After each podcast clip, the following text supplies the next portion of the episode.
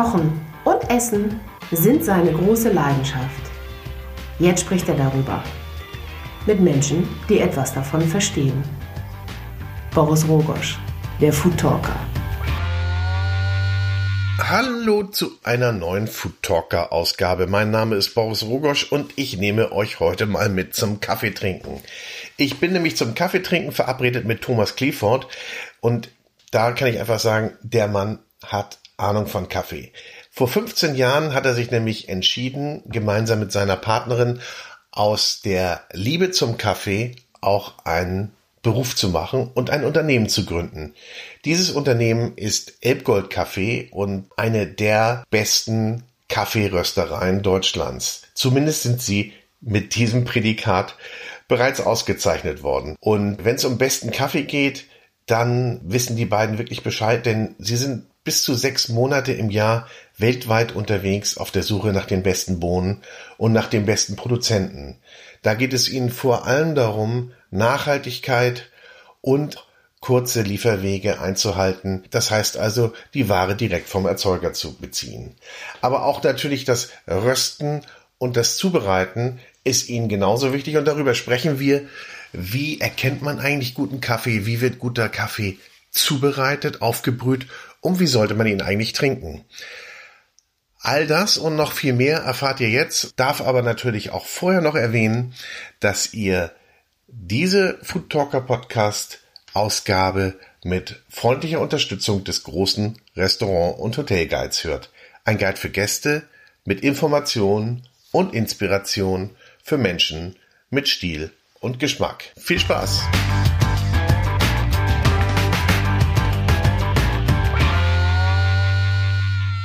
Herzlich willkommen zu einer neuen Ausgabe des Food Talkers. Ich sitze hier heute im Hamburger Schanzenviertel in einer Kaffeerösterei, Elbgold Kaffee. Und mir gegenüber sitzt der Gründer, Thomas Clifford, und erzählt mir heute ein bisschen was über Kaffee. Und was wir eben schon mal gemacht haben, wir haben schon mal ein bisschen Kaffee geschlürft. Thomas, lass uns einmal zu Beginn erstmal Hallo, sag doch mal. Hallo, ja, hallo.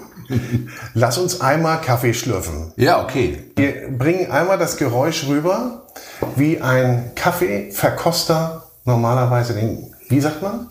Ja, der würde den Kaffee schlürfen, ganz genau. Dann machen wir das mal. Okay, machen wir das mal.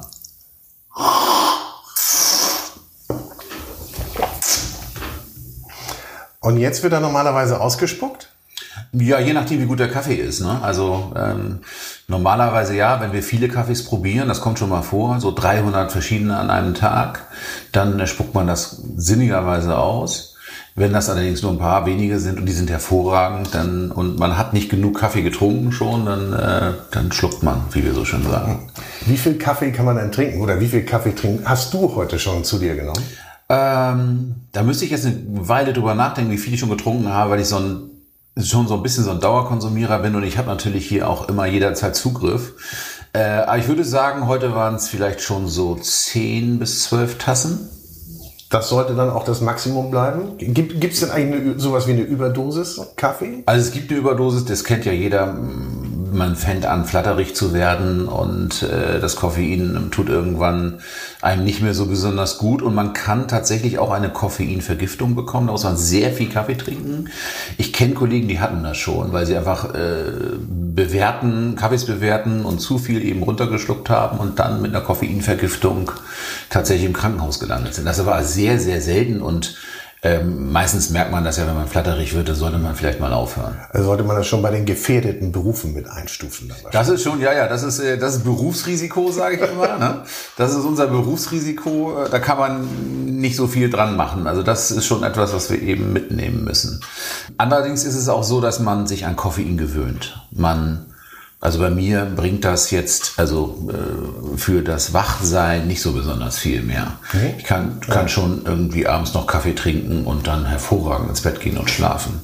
Wird, wird Koffein eigentlich denn unter den ja, Rauschmitteln eingestuft oder wie ist das? Ähm, Koffein ist tatsächlich äh, das, die einzige legale psychoaktive Droge, soweit ich weiß. Sie wirkt bewusstseinsverändernd, leicht, weil man sich besser fühlt und die, äh, die, das Gehirn, also die Synapsen, die Nerven schneller funktionieren. Mhm.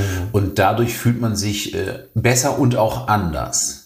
Also nicht nur wie Alkohol jetzt äh, ist ja das ist ja eine das ist ja ein Betäubungsmittel, ja. sondern psychoaktiv. Ja. Also man soll ein bisschen aufpassen damit, aber ein äh, kontrollierter Genuss ist. Äh, ja, man bekommt jetzt keine Halluzination, ja, ja, sondern äh, es hilft einem einfach. Man, das Gehirn funktioniert besser, man kann besser lernen, man kann besser arbeiten, man ist schneller. Ja. Äh, wissen wir ja alle. Äh, also bei mir ist es so, wenn ich morgens meinen Kaffee nicht habe, dann braucht man mit mir sich gar nicht versuchen zu unterhalten.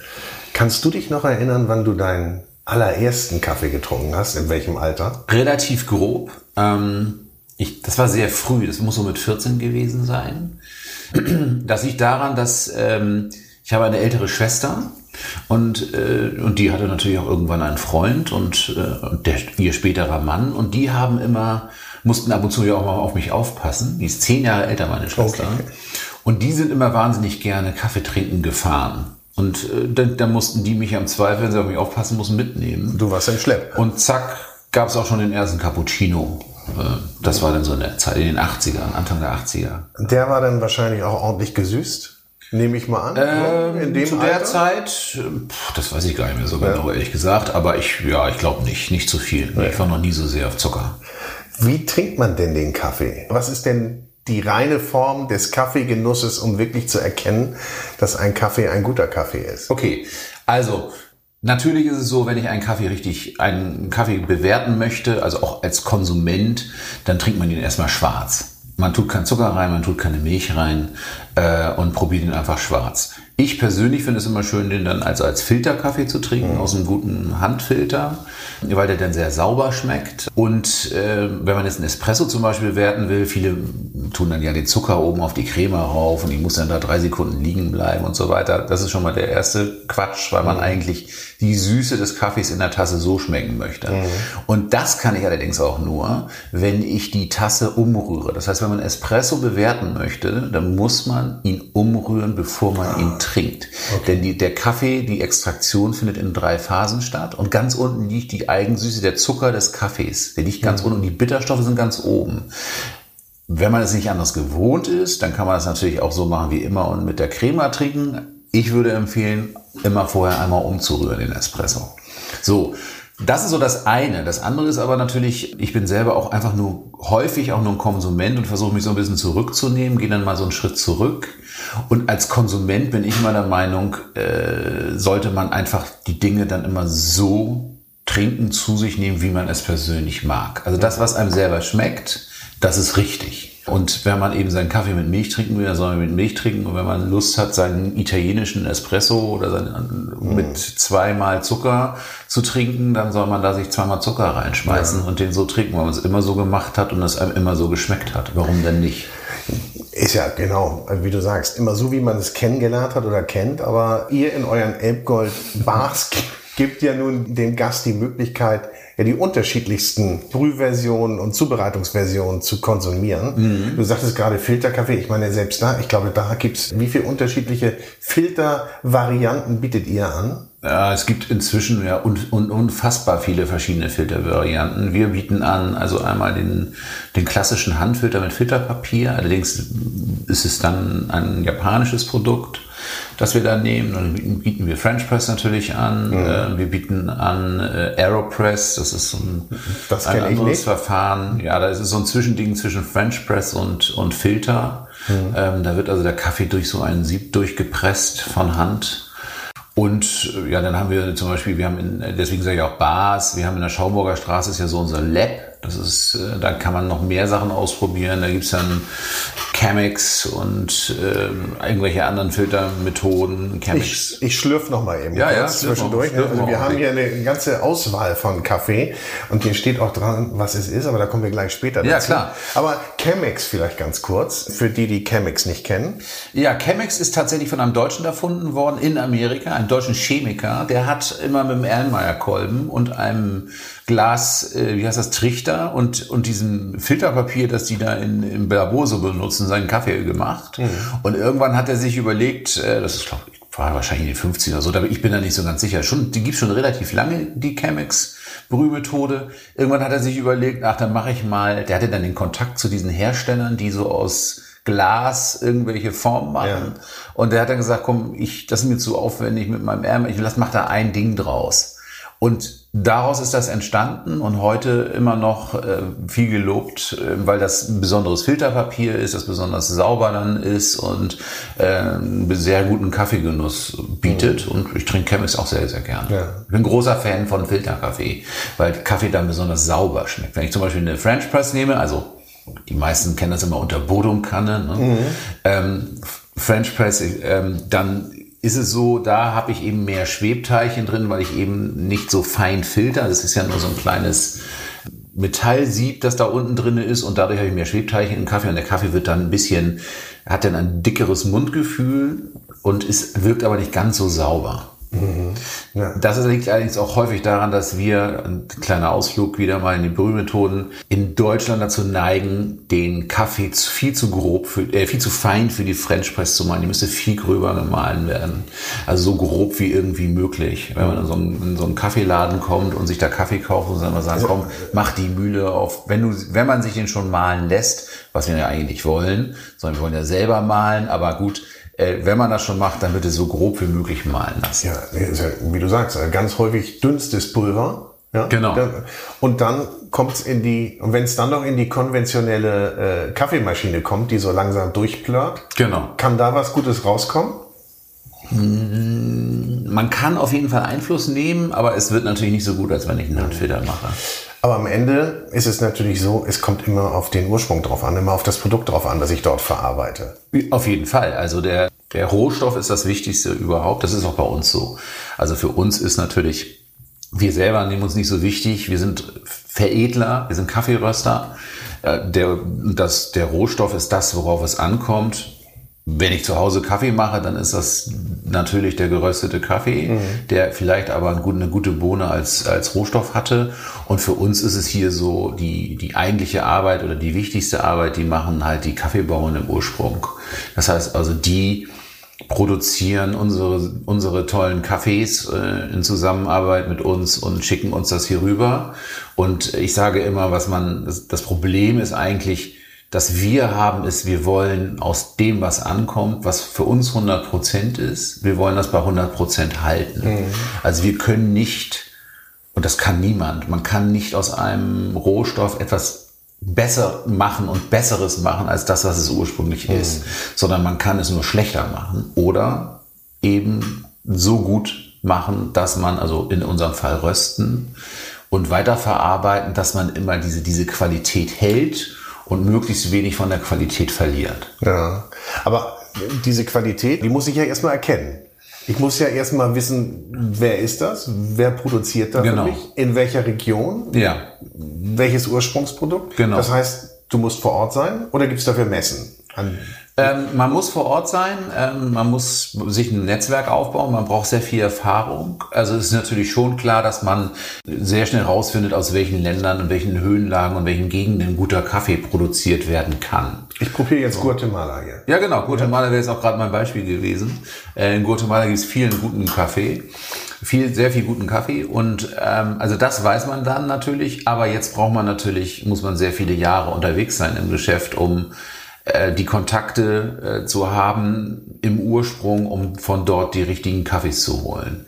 Bei uns ist es so, ja, wir machen das schon eine ganze Zeit. Ähm, und für mich zum Beispiel ist es so, ich bin Juro im Cup of Excellence, das ist so ein Kaffeewettbewerb. Also ja. das muss man sich so ein bisschen, ich versuche das immer so zu erklären, wie so ein Wein, wie so eine Weinmedaille. Die sind, äh, das ist immer im Ursprung in den einzelnen Ländern, also länderweise, also Costa Rica, Guatemala, Kolumbien, äh, Brasilien und so gibt es überall Cup of Excellence.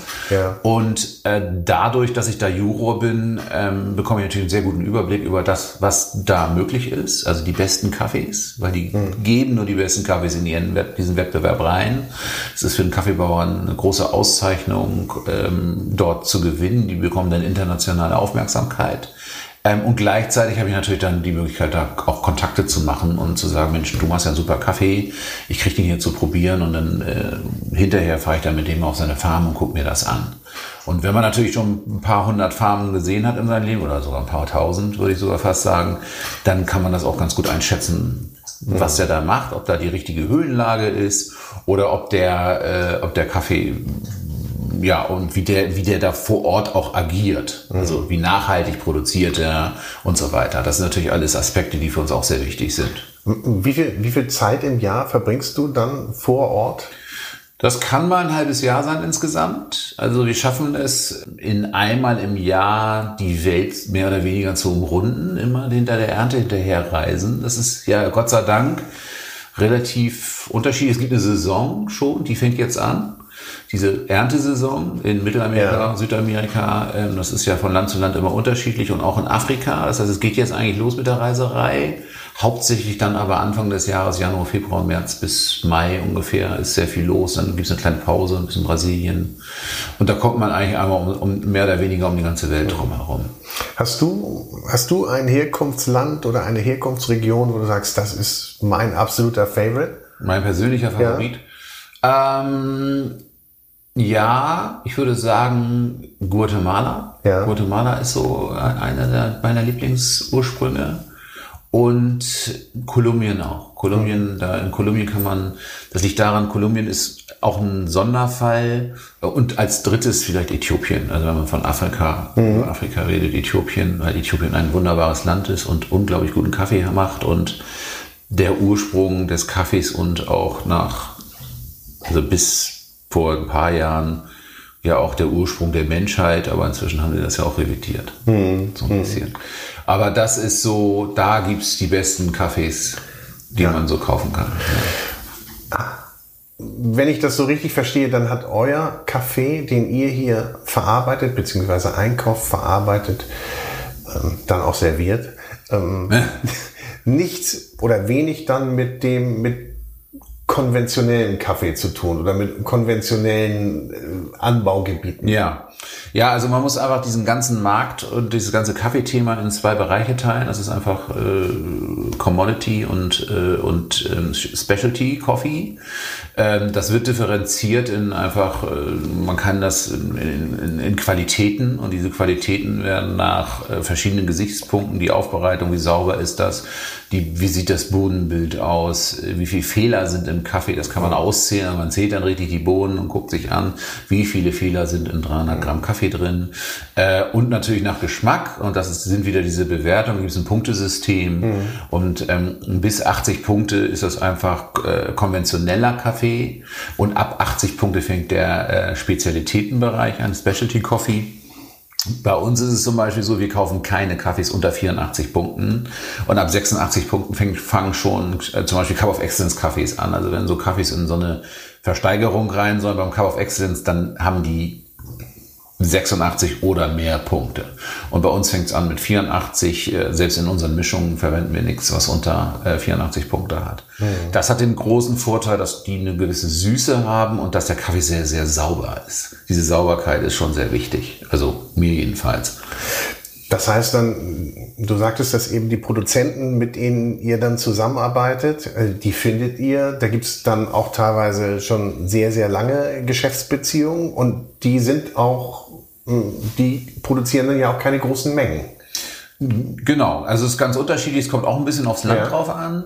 Das ist immer, wie gesagt, nach Land unterschiedlich. Ähm, wir, ähm, wir kaufen den Kaffee von denen direkt. Mhm. Das heißt also, äh, und erarbeiten auch zusammen vielleicht neue, neue Produkte und haben neue Ideen, können zusammen vielleicht Aufbereitungsmethoden machen, die die bis jetzt noch nicht getan haben, weil wir die natürlich vor Ort besuchen und da entstehen sehr gute Geschäftsfreundschaften oder richtige private Freundschaften draus und wir arbeiten mit denen möglichst lange zusammen. Also der Aufwand, dieses sogenannte Sourcing, dieses Reisens, dieses Suchens, des Importierens und so weiter ist wahnsinnig groß. Äh, macht natürlich wahnsinnig viel Spaß, aber es ist natürlich auch dann toll, dass also langfristige Partnerschaften zu haben. Das ist so unser Credo. Wir wollen möglichst langfristig mit den Leuten zusammenarbeiten. Mhm. Und ähm, dann sehen wir auch, was die für Fortschritte machen. Es gibt auch manchmal welche, vielleicht die noch nicht ganz so gut sind, aber da sehen wir Potenzial, die werden dann über die Zeit besser. Ähm, und immer wenn wir die wieder besuchen, äh, dann oder die uns auch besuchen hier, ganz klar, dann können wir uns auch über unsere Probleme unterhalten. Und äh, die haben ihre Probleme, wir haben unsere und die sind gar nicht so weit voneinander entfernt, ehrlich mhm. gesagt. Mhm. Ja. Nun bist du ja aber nicht von Haus aus Kaffeekenner, so habe ich das mitbekommen, Be beziehungsweise du bist jetzt nicht in eine Hamburger Kaffeefamilie Nein, überhaupt gar nicht. Nein, nein. Du hast ja eine andere Laufbahn genommen eigentlich. Wie, wie kamst du zum Kaffee, beziehungsweise was hast du davor gemacht? Also ich selber bin eigentlich Architekt und habe Architektur studiert und auch als Architekt gearbeitet und zum Kaffee gekommen bin ich tatsächlich, wie ich vorhin schon erwähnt hatte, so mit 14, als das losging mit dem Kaffeetrinken, sehr früh. Ich habe sehr früh angefangen, Kaffee zu trinken. Und während meiner Schulzeit, meines Studiums äh, und sehr früh habe ich da doch einfach für ein Fable entwickelt und habe mich sehr früh damit sehr intensiv auseinandergesetzt. Am Anfang natürlich ganz klassisch so mit äh, italienischen Kaffee und ja. Cappuccino und so weiter. Und dann haben irgendwann Annika und ich uns kennengelernt äh, vor über 25 Jahren. Und die hatte auch so einen Kaffeetick, sage ich jetzt mal so, und äh, hat allerdings einen ganz anderen gehabt, weil die kam, die war kam aus Amerika und hat so ein bisschen diese Starbucks Idee mitgebracht. Ja. und da haben wir drüber uns unterhalten. Und wir, uns für uns war es relativ schnell klar, dass wir uns selbstständig machen wollen in dem Bereich. Annika hatten wir übrigens noch gar nicht erwähnt. Ja, genau. Also Annika ist deine Partnerin im Job genau. und im Leben. Genau, ja. also ja genau. Das ist also Annika ist mein Boss und und äh, du bist eigentlich nur so, der Pressesprecher. Ich bin hier der Pressesprecher, genau. Und äh, nein, und Annika ist meine Partnerin, mit der mache ich das zusammen seit 2004. Da haben wir gegründet, äh, haben zusammen angefangen, hinter dem Tresen gestanden im Mühlenkamp in, im Winterhude geröstet, Kaffee gemacht und so weiter. Und seitdem ist das einfach gewachsen. Aber eben die, der, der Witz ist oder was passiert ist, ist, dass wir ursprünglich uns gründen wollten, 95, äh, 96. Da waren wir noch ganz jung und waren noch ganz ja. jung zusammen. Und aus heutiger Sicht ist es natürlich gut, dass es, dass wir das damals nicht gemacht haben, glaube ich, weil das Weiß nicht, ob wir das so verkraftet hätten. Aber damals war es so, da hatten wir schon ein Konzept, wir wollten schon was machen. Es hat nicht geklappt, wir haben kein Geld, wir hatten kein Geld, wir haben nichts bekommen, die Bank hat es nicht verstanden. Die haben gesagt, wieso gibt doch die und die. Und äh, dann haben wir es über ein Jahr probiert an verschiedenen Stellen und sind Irgendwann haben wir dann so ein bisschen aufgegeben, haben das dann äh, das Konzept damals ins äh, in die Schublade getan und haben weiter unsere Jobs gemacht, weiter studiert, unsere Jobs gemacht und so weiter. Das war noch während meines Studiums, aber wollte ich dann schmeißen. Aber es brodelte bei euch wahrscheinlich. Es, es brodelte bei uns ja. und wir sind unfassbar viel noch gereist und immer wenn wir unterwegs waren, landeten wir in Cafés, in Kaffeeröstereien oder auf Plantagen. Und äh, wir haben dann so viel mitgenommen, also wir haben schon so viel äh, Erfahrung dann gesammelt, weil wir immer geguckt haben, wie machen es die anderen, wie schmecken denn, wie röstet denn jemand ein Java, wie röstet denn jemand ein Guatemala, wie wird ja. das denn alles so gemacht? Bisschen dazu, dass ich dann äh, auch noch so irre war und einen alten Probenröster gekauft habe und so äh, den dann bevor ihr das Küche, Küche ja ja ja derzeit also das, äh, bevor wir das hatten Probenröster in der Küche so halblegal bisschen Muster geröstet und mal so geguckt. Und dann habe ich immer irgendwelchen Rohkaffee äh, Importeuren E-Mails geschrieben oder beziehungsweise per Post auch und angerufen und Muster bestellt. Also man kam auch nicht so leicht an Rohkaffee ran, also an Muster, dass man irgendwas machen kann. Ja. Äh, hat mir da einiges einfach, ist nicht mehr so leicht wie heute. Heute, heute sagt man, ich bin hier, will eine Rösterei gründen, schick uns mal Kaffee und dann schickt man den Muster den Leuten. Äh, das war damals nicht so einfach und da haben wir halt uns immer weiterentwickelt, bis dann eines Tages, ich war, kam gerade aus London zurück, habe in London gearbeitet als Architekt und Annika war hier in Deutschland ständig unterwegs als PR-Beraterin und Pressesprecherin und dann haben wir 2003 einen Urlaub gemacht in Mexiko und haben, ich kam zurück, weil ich das dann die Trennung nicht mehr ertragen konnte. Mhm. Und äh, dann waren wir in Mexiko und saßen da und haben gesagt, Mensch, also irgendwie müssen wir jetzt eine Weltreise machen als nächstes oder wir machen jetzt endlich unser Konzept. Ja. Und dann sind wir nach Hause und haben gesagt, okay, wenn wir kommen nach Hause, wir wollen in Mühlenkamp und wenn wir da einen Laden finden, dann machen wir das da. Und sonst ja, ihr wusstet schon, dass ihr, dass wir, ihr wollten, wir wussten genau, wo wir hinwollen. Wir, da wollten wir hin. So, und äh, dann sind wir nach Hause gekommen, hat Annika innerhalb von einer Woche diesen Laden gefunden. Ähm, und äh, das, das war auch super aufwendig, weil wir den Trend teilen mussten. Thomas Albrecht hat mit uns seinen Laden damals geteilt, das ist so ein Inneneinrichter hier aus Hamburg. Ja. Und dann haben wir da vier Monate lang alles selber gemacht, ohne, ohne Moos auf der Naht. Äh, außer, dass wir dann uns natürlich so einen Existenzgründungskredit geholt haben bei der Hamburger Sparkasse. Oh, das darf man vielleicht auch nicht sagen. Aber kann man ja, ist immer noch, ist ja, ist ja auch super gewesen. Und witzigerweise der äh, Berater Herr Patiens, der war, der war acht Jahre vorher hat das nicht geklappt. Und der, das war, wir sind wieder an Herrn Patjes geraten. Oh. Und der meinte dann zu uns, ach, Sie wollen das immer noch machen, den Mist. Äh, dann hat, der, hat er euch geglaubt, dass genau. das wirklich ernst Der war drei Monate vor der Rente und meine so, okay, dann, also dann winke ich das jetzt gerade mal so. Machen Sie einfach, den Rest klären wir später. Ja. Kommt der Patjens noch zum Kaffee trinken zu euch? Äh, nee, den habe nee. ich seit, tatsächlich seitdem nie wieder gesehen. Also äh, der kommt nicht mehr zum Kaffee trinken. Und das ist ja auch schon 15 oder 16 Jahre her. Ähm, aber da habt ihr freuen, ihn mal wiederzusehen. Das heißt, ihr habt in am Tresen gestanden, ihr habt an der genau. an der rund um die Röstmaschine, an der Kaffeemaschine gestanden. Ja klar. Ihr wart euer Personal und genau. Aber dann habt ihr ja irgendwas richtig gemacht. Ja, wir haben was richtig gemacht, aber auch ganz viel falsch, weil es ist natürlich überhaupt nicht so gekommen, wie wir uns das vorgestellt haben. Äh, wir haben halt aufgesperrt und haben gedacht, so ja, wir rösten Kaffee und äh, man kann bei uns den Kaffee probieren. Also die Idee war immer, ähm, wir wollen eine Kaffeerösterei machen, wir wollen eine Kaffeemarke für Hamburg machen und wir wollen gerne, dass die Leute die unseren schönen Kaffee probieren können, um dann den zu, ne-, zu kaufen, mit nach Hause zu nehmen. So, äh, leider war, oder was heißt leider, es ist dann eben so gekommen, dass natürlich viele so gesagt haben, gerade auf dem Mühlenkamp, äh, wow, cool, neues Kaffee, lecker, ja, und dann die sind nur zum Kaffee trinken gekommen. Die haben dann erstmal nicht so viel Kaffee gekauft, mhm. sondern die wollten dann alle bei uns sitzen und äh, Kaffee trinken und äh, ja, und dann, und dann ging, ging's los. Ne? Da hast du auf einmal wahnsinnig viel Gastronomie. Ja. Also für uns immer noch viel Gastronomie und ähm, Gott sei Dank ohne Küche und so weiter, aber einfach nur äh, ja unsere Kuchen, unsere Brötchen und Kaffee und äh, dann haben die uns den Laden gestürmt und äh, dann ging es sehr schnell, dass wir Leute brauchten, die uns helfen sollten. Wann haben eure Gäste denn festgestellt, dass ihr irgendwie einen anderen oder vielleicht einen besseren Kaffee macht als die anderen? Das höre ich natürlich gerne, aber nee, denke ich mir. Das, also ich weiß nicht, wir machen das ja schon sehr lange, das ist die Erfahrung. Und äh, vielleicht liegt es einfach auch daran, dass wir versuchen uns immer weiterzuentwickeln. Also wir sind auch nie zufrieden.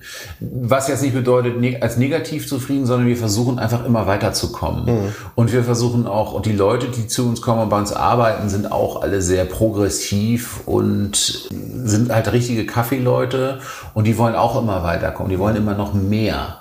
Wann habt ihr denn den Namen Edgold erfunden oder gefunden. Gab es den schon lange, als ihr damit schwanger gegangen seid mit der Idee? Nee, also es, es gibt so ein paar Geschichten, die hören sich immer so ein bisschen an wie aus dem Bilderbuch, aber äh, auch so eine Geschichte, das ist damals in Mexiko passiert, in diesem Urlaub, als wir uns überlegt haben. Dem entscheidenden Urlaub. In diesem Urlaub ist das passiert und wir haben uns überlegt, wir machen das. Da waren wir, das waren den wir mussten uns erstmal ausruhen, wir waren da total kaputt, weil wir so viel gearbeitet haben, kamen aus London gerade wieder und so.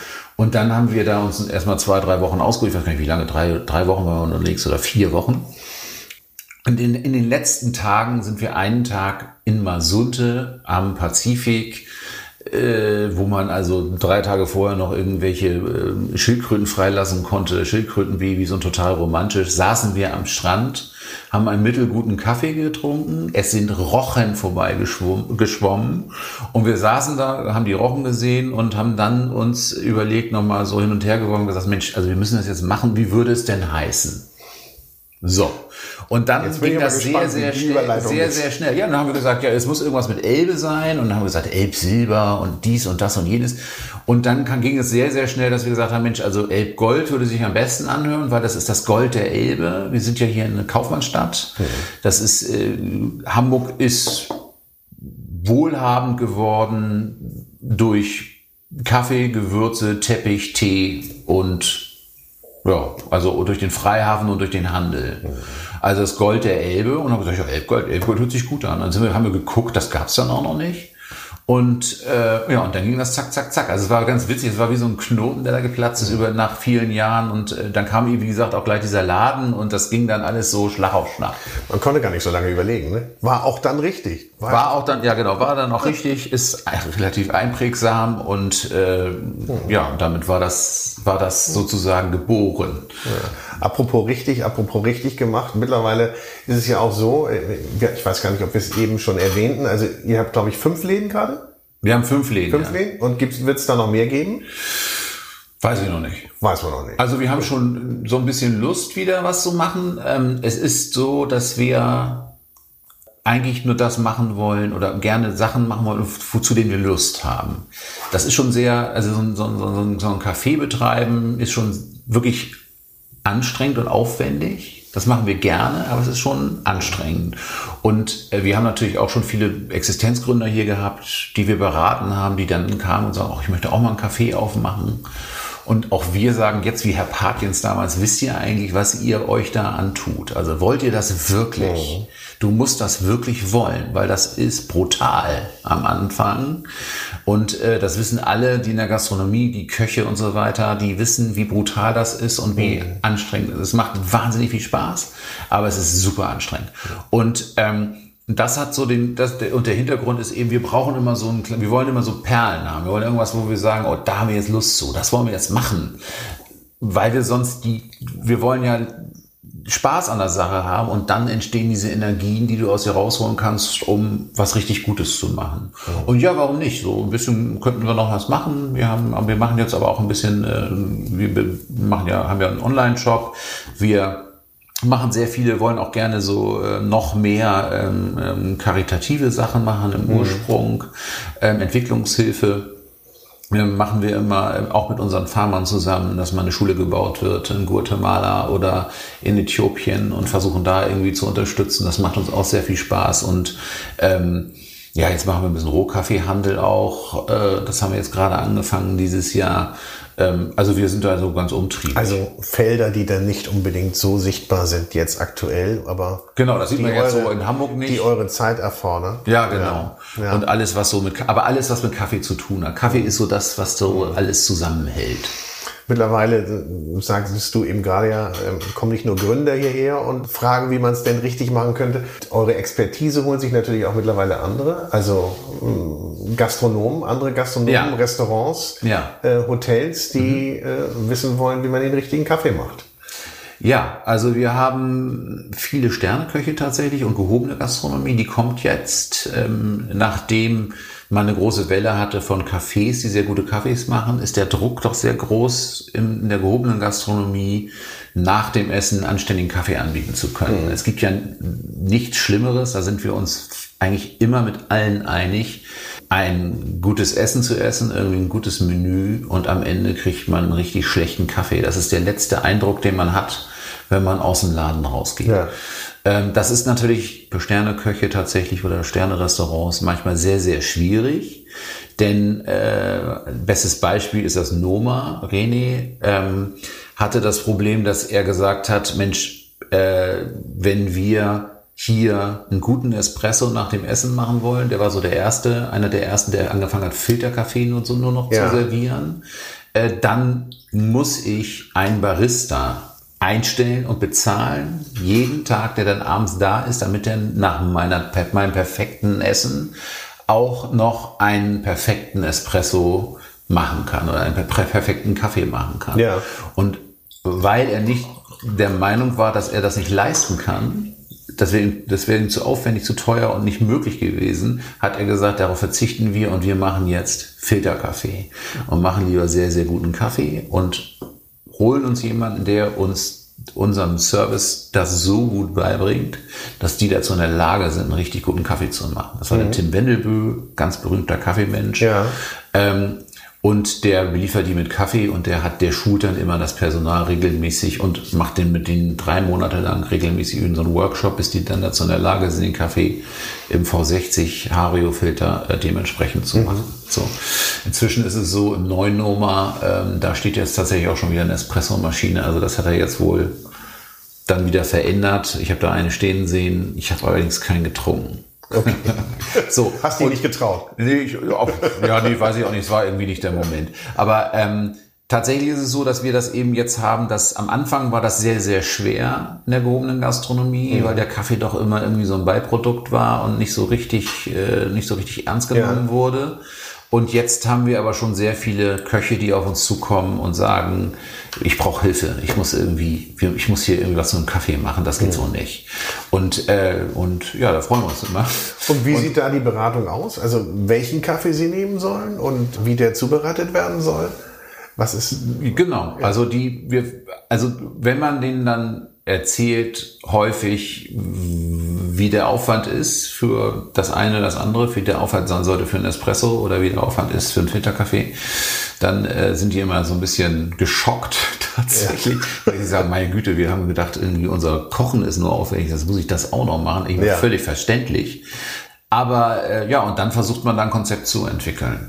Ich habe das ja neulich erlebt bei Robert Stolz mhm. im Icher Live in Plön und der das natürlich auch zelebriert hat und auch gesagt hat, hey, das ist hier jetzt der Kaffee von Elbgold ja. und ich zeige euch mal, wie man mir das jetzt gezeigt hat, wie man ihn am besten zubereitet. Und dann wurde mit Waage gearbeitet und Hand, mhm. äh, Hand gemahlen mhm. vor Publikum. Er Macht hat ja diesen, persönlich so, diesen Zwölfertisch da, ja. ja. Und man ist ja mitten Mang und dabei. Ja, also, genau. Also fand ich sehr klasse und also das hat eine ganz andere äh, Wertigkeit bekommen, der Kaffeekonsum, glaube ich, genau. in diesen Restaurants, wie du sagst. Ja. ja, genau.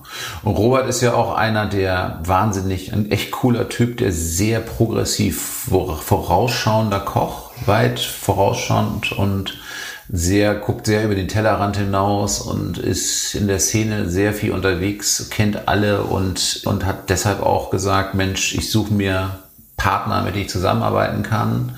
Und äh, ja, und der macht das einfach. Der sagt halt, okay, ich male frisch, ich mache direkt den Filter, ich habe besondere Kaffeestar, die denn zu meinem Menü passen. Mhm. Und äh, das funktioniert super.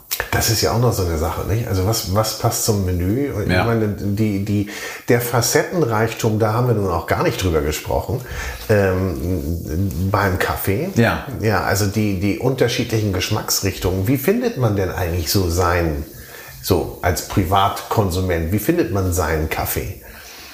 Naja, also grundsätzlich ist es ja so, ich bin ja, habe ich vorhin auch schon mal, glaube ich, erwähnt, gerne auch einfach Konsument, äh, vor allen Dingen, wenn es um Dinge geht, von denen ich nicht so viel Ahnung habe, wie zum Beispiel Wein. Ne? Ich trinke auch gerne Wein. Das ist Kaffee und Wein sehr ähnlich. Kava heißt in Äthiopien sowieso Kaffee und Wein, das ist das gleiche Wort. Ach, ist das so? Ja. ja. Ähm, erstmal muss man sich einfach nur immer nach dem Gefühl gehen. Man darf nicht so viel drüber nachdenken und das, was einem schmeckt, ist meistens richtig. Äh, wenn man jetzt allerdings natürlich auf so ein Thema stürzt, dann kann man natürlich auch über die Zeit, entwickelt man sich ja auch. Das merkt man an einem selber, merkt man das ja schon daran, dass man zum Beispiel, also heute würde ich den Wein, den ich im Studium toll fand und getrunken haben, habe, nicht mehr als so besonders hochwertig empfinden. Ist vielleicht auch ja. dann eine andere Preisklasse, mhm. aber ist einfach so. Man entwickelt sich ja irgendwie, den, der Geschmack er entwickelt sich ja auf irgendeine Art und Weise weiter. Und ähm, man kann einfach losgehen und zum Beispiel zu uns kommen oder zu anderen Röstern gehen äh, und sagen, Mensch, ich mag gern das und das und das und das und äh, dann wird man hoffentlich gut beraten und bekommt den richtigen Kaffee mit und bekommt ein paar Tipps. Ne? Wir geben ja auch hier jeden Tag Lebenshilfe und, äh, und versuchen äh, so ein bisschen einfach äh, guten Kaffee zu machen, also vom Produkt, von der Qualität, von der Nachhaltigkeit, von allem und äh, das unseren Kunden mitzugeben reden einfach sehr gerne über Kaffee und äh, dementsprechend holt man sich eine Beratung und in der Regel ist es so, ähm, dass der Deutsche, sage ich immer, der Deutsche ist so auf der Schokoladenseite des Lebens. Das heißt also, der Deutsche möchte immer gerne Schokolade haben. So und ähm, wir haben zum Beispiel so eine Einstiegsdroge, ist unser, ist unser Mischgold, das ist eine Mischung, so, mhm. so, so ein Everybody's Darling und danach geht's dann los mit Guatemala und dann kommen nachher diese ganzen fruchtigen Sorten. Also man muss sich ein bisschen hochtrinken. Man, ja, man muss sich hochtrinken und einfach rausfinden. Man muss, darf sich auch nicht so schnell ähm, demotivieren lassen, sondern muss einfach mal verschiedene Sachen ja. ausprobieren. Und dann kann man ja ganz klar sagen, was man für sich sagen, was man mag und was man nicht so gerne mag und was man gerne möchte. Das hat man relativ schnell raus. Nun ist man in der Kaffeeszene ja auch nicht ganz faul, sondern entwickelt auch neue Produkte. Ja. Also sowas wie, ich meine, neu Cold Brew ist wahrscheinlich nichts Neues mehr. Ja, ich glaube für viele schon ja. noch. Das geht, kommt hier nicht so richtig aus dem Tritt in Deutschland. Glaube, der Deutsche ist so ein Warm-Kaffeetrinker. Nicht Warmduscher, ja. sondern Warm-Kaffeetrinker. Oder beides. Heiß-Kaffeetrinker oder beides, genau. Am besten nach der warmen Dusche einen warmen Kaffee morgens. Also habe ich's gerne, ja. Ähm, aber äh, ja, das ist so ein Thema. Kalter Kaffee ist, Deutschland funktioniert relativ zäh. Hm. Eigentlich. Hm. Ist so. Hm. Aber finde ich eigentlich auch ganz cool. Nun ja. gibt es ja noch andere, äh, gibt's noch andere Methoden, den vorzubereiten oder äh, Fermentierungsmethoden, wie ich jetzt ja hörte. Ja, also es gibt ja zum Beispiel Kaffee-Weltmeisterschaften und auf diesen Weltmeisterschaften, das ist so ein bisschen, ist ein bisschen verrückt. Äh, da gibt es Leute, die brühen Kaffee und äh, bekommen dafür dann Weltmeistertitel und weil sie es besonders gut machen oder besonders tollen Kaffee haben. Und die sind natürlich, da der Vorteil an diesen Weltmeisterschaften ist, dass die natürlich richtig progressiv sind und die suchen immer nach neuen Sachen. Und natürlich sind die jetzt auch schon an dem Punkt, an dem nicht nur die verschiedenen Varietäten und normale klassische Aufbereitungsmethoden benutzt werden, sondern man versucht jetzt den Geschmack zu den Geschmack des Kaffees, des Rohstoffs, also des Rohkaffees erst ja. einmal, äh, zu darauf Einfluss zu nehmen, irgendwas da rauszuholen, äh, dass es nach Frucht schmeckt oder dass es nach Sahne schmeckt, dass man so Lactic Taste hat und all solche Sachen. Äh, und da gibt es zum Beispiel im Augenblick ist ganz doll im Kommen anaerobe Fermentation. Das bedeutet, da werden also die Kaffeekirschen, die werden ja normalerweise nach der Ernte, wenn er gewaschen ist, wird er geschält und dann wird das Kirschfleisch von, der, Kirschfleisch von der Bohne runter fermentiert. Das macht man in großen offenen Bassins.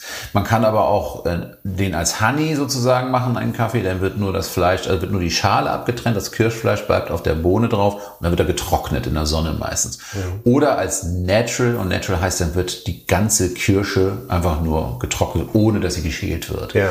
Jetzt gibt es eigentlich auch noch die Möglichkeit, dieses Fermentieren als Kirsche, als Honey, also mit Kirschfleisch oder auch, also schon mal sehr stark getrennt äh, nach der Pulpa, also nach diesem Ent Ent Entfleischen, in einem Fass zu machen unter Luftausschluss. Also Kaffeebohnen rein ins Fass, Deckel drauf zumachen, Blubbergläschen ist da dran, also beziehungsweise Blubberschlauch ist einfach ein Gartenschlauch im Ursprung wird immer, das ist immer Bordmittel, Gartenschlauch, Colaflasche, äh, da ist Wasser drinnen, ne? Und dann kann, können die, die äh, Fermentationsgase, die können raus, ja. aber die Luft kann nicht rein. Ah, okay. Das hat den Vorteil, dass bestimmte Bakterien und Pilzkulturen, die ich auch übrigens auch noch impfen kann innerhalb dieses Kaffees, also ich kann natürlich auch sagen, ich nehme spezielle Bakterienkulturen, die ich äh, beim Fermentationsprozess dazu tue oder Hefen, um eben auch noch wieder einen Einfluss zu haben auf meinen Kaffee. Mhm. Ähm, bestimmte Kulturen, die ich bei einer normalen, jetzt spontanen Fermentierung in einem Bassin habe,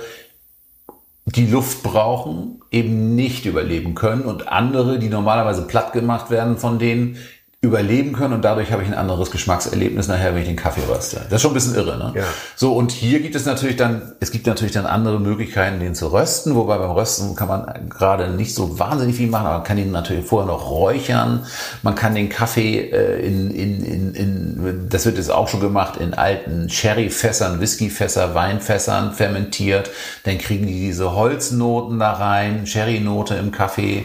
Dann kannst du äh, natürlich hier Cold Brew machen aus dem Cold Brew Brew kannst du natürlich auch ein Nitro machen, die gibt es zum Beispiel auch bei uns. Das ist dann, Nitro ist dann also Versetzen, also Zapfen des Kaffees mit, äh, mit äh, reinem Stickstoff um dann, also das ist wie so ein, als, als, als ob du ein Bier ziehst, ein Guinness, dann ja. hast du also so, eine, so diesen, diesen, diesen äh, Cold Brew, der ist dann eben so ein bisschen schaumig. Ich finde, so das schmeckt sogar ein bisschen nach Guinness. Schmeckt, finde ich auch, ja, tatsächlich. Finde ich auch, dass es nach Guinness schmeckt. Äh, dann gibt es, Cold Brew wird ja auch gemacht, indem du entweder es ansetzt und im, äh, ganz viel Kaffee nimmst und das über Nacht ziehen lässt.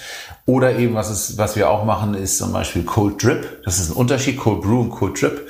Da lässt du dann das Wasser Tropf, Tröpfchenweise durch das Kaffeemehl durchlaufen ja. und, und wird dann unten aufgefangen und das schmeckt zum Beispiel ganz lecker auf. Aber auf das, Eis. das sind sicherlich Spezialthemen oder Nischenthemen. Oder siehst du davon irgendwas in der Breite mal populär werden? Mm, nicht wirklich. Nee. Nicht wirklich. Ich glaube, was ganz gut funktioniert und was auf Dauer auf jeden Fall äh, in das Kühlregal Einzug haben wird, sind kalter Kaffee, aber in, in Zusammenhang mit Milch. Mhm. Also wir sind eher die Milchtrinker, wie, ja. wie gesagt, Schokoladenseite. Und ich glaube, so so nochmal. Milchkaffee gekühlt Ja. als Getränk. Also dadurch wird es ein bisschen sahniger, so ein bisschen. Mhm. Das, das wird auf Dauer wird es wird es das dauerhaft bei uns irgendwie bei, im, im, im Supermarktregal geben. Aber bis dahin läuft sicherlich noch äh, ja, konventioneller Kaffee durch die Kehlen. Und wir wollen ja noch, ein bisschen- wir haben ja auch einen kleinen Lehrauftrag hier. Ja, gering. Äh, Ganz gering, aber wir haben ihn äh, heute mal. Konsum, Kaffeekonsum in Deutschland. Wie, wie viel trinkt jeder? Also so, Liter? soweit ich weiß, 86 Liter pro Kopf im Schnitt. Ähm, Kaffee ist das Nummer eins Getränk der Deutschen vor Bier und an dritter Stelle ist das äh, in Flaschen abgefüllte Mineralwasser, also jetzt ohne Wasser aus der Leitung. Ja, also das Hauptgetränk. Also zweitwichtigster Rohstoff der Welt nach Öl. Äh, Das ist so riesengroß, ein Wahnsinns, ja. es ist ein unfassbar riesiges Geschäft. Also es ist, äh, wir sind so ganz, ganz, ganz, ganz klein äh, und die sind, das ist unfassbar viel Kaffee wird da draußen produziert. Aber ich glaube, ihr fühlt euch wohl in eurer Spezialitätennische Ja Und- klar. und macht hier einiges richtig. Und für die, die das verkosten wollen, auch diese ganzen aufgeführten äh, unterschiedlichen Versionen von Kaffee, über die wir gerade gesprochen haben, gibt's alles bei euch zum, zum Testen. Genau. Kann man, kann man eigentlich nur mal sagen, einmal durchtrinken. Einmal durchtrinken. Am besten kann man es tatsächlich bei uns in der Schaumburger, am, am Rathaus in der Innenstadt. Hamburg, das ist unser Labor, Rathaus, genau, ja. Schaumburger Straße. Da, das ist unser Labor, da sind diese ganzen Brühmethoden und da kann man eben ähm, sich das sehr gut erklären lassen und äh, alles durchprobieren. Wir haben da Top-Barista stehen, deutsche Meister, die auf den Weltmeisterschaften waren auch und äh, die können einem da äh, einen Top-Kaffee machen. Und man kann ja über Kaffee endlos lange reden, glaube ich. Ja, also, Also- da kannst du, also Kaffee ist eine Lebensaufgabe. So wie wir jetzt hier. Dieser Food Talker Podcast hat äh, immer zum Abschluss zwei Fragen noch. Okay. Die eine Frage ist, äh, bist du Hobbykoch eigentlich? Ja. Ja. Ich koche sehr gerne. Dann äh, hätte ich jetzt von dir gerne gleich noch ein kleines Spontanrezept ah, okay. zum Nachkochen. Mhm. Ne, machen wir jetzt, fangen wir damit mal an. Und die zweite Frage spare ich mir auf. Ein Spontanrezept zum Nachkochen. Ja. So, was ist so dein schnelles Glücklichmacher-Rezept? Mein schnelles Glücklichmacher-Rezept.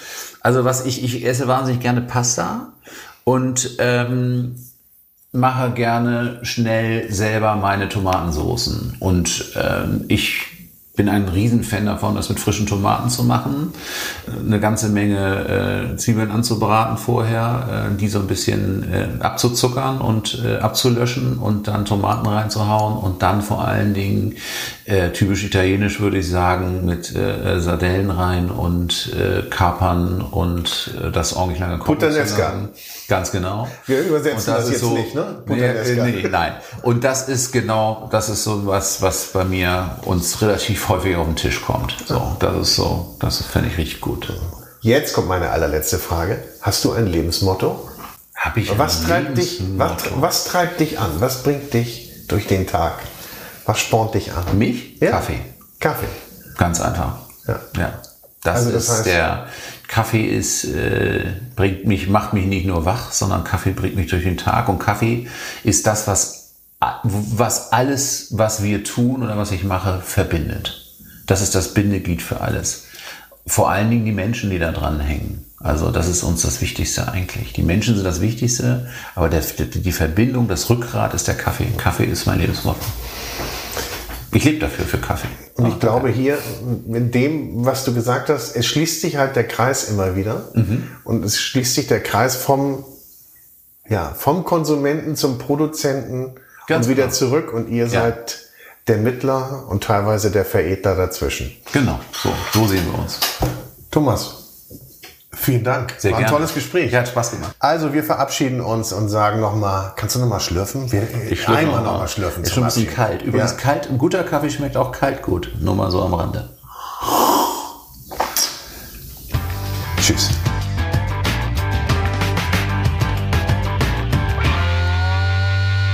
Das war's mal wieder. Schönen Dank, dass du zugehört hast. Wir freuen uns natürlich wie immer über Kritik, Anregungen und Tipps. Und nicht vergessen, Auch diese Folge des Food Talker Podcast hörtet ihr mit freundlicher Unterstützung des Der große Restaurant und Hotel Guide. Ein Guide für Gäste mit Information und Inspiration für Menschen mit Stil und Geschmack. Im Internet findet ihr den großen Guide unter www.der-große-guide.de.